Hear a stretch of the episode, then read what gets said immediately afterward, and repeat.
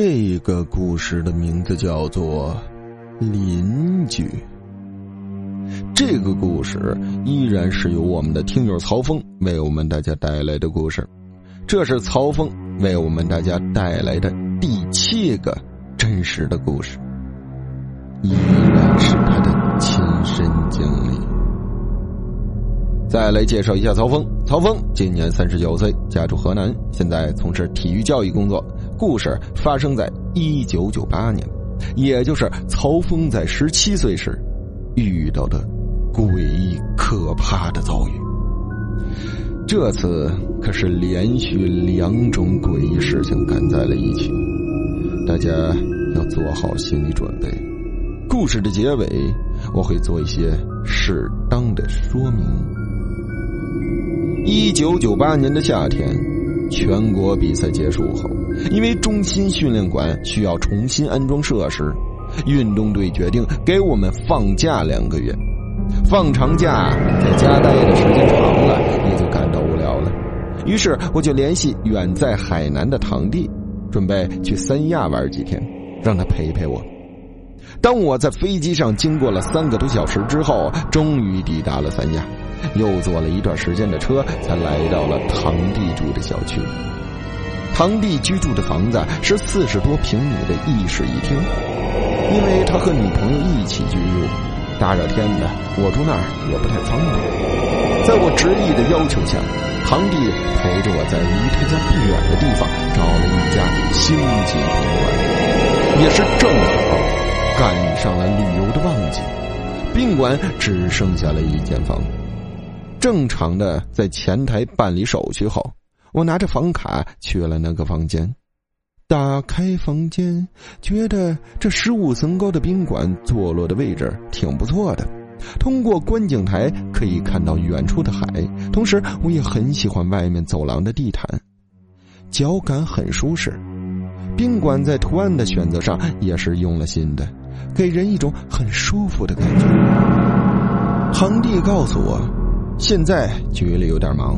得等个三五天才好请假，计划了之后几天的行程后，就被我给轰了出去。看手机已经是凌晨两点多了，由于累了一天，很快就睡了。可当我刚睡着没多久，就被走廊中急促的高跟鞋走过的声音给吵醒了。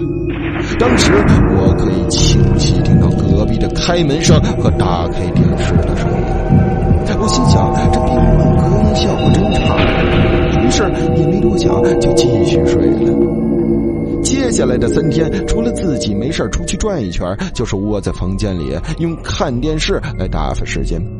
慢慢的，也和客房的阿姨熟了。在收拾房间时遇上之后，也会聊上一会儿。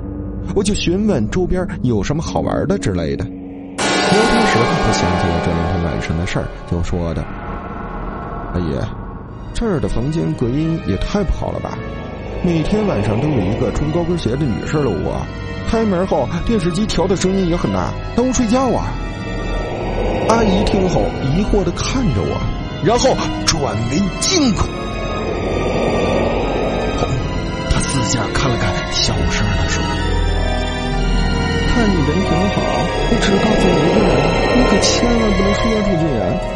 你的隔壁是个空房间。”自从出事后，陆续接到客人的投诉，没过多久就不对外了，室内的水电也早就断了。我疑惑的就问：“出过什么事儿啊？”阿姨接着讲：“好像是男方出轨，女方约男方来这摊牌离婚的事儿，不知后来怎么的，男方一怒之下把女的给活活憋死了，最后那男的也跳楼了。”听说后来住进这间客房的人，半夜总能听到有人说话，电视机半夜也会自动打开。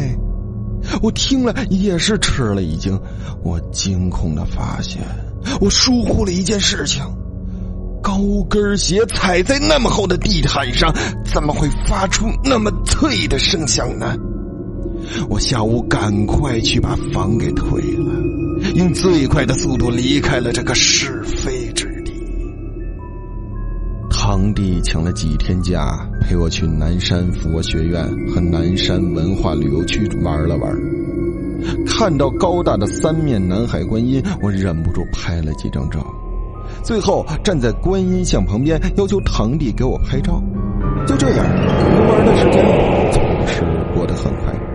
回到家后，我找到附近的柯达照片冲洗店，把几卷胶片全部冲洗出来。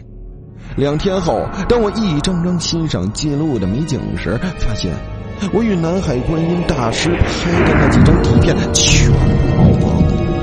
在唯一的一张合影中，上面除了咧着嘴笑的我，旁边只有一个虚幻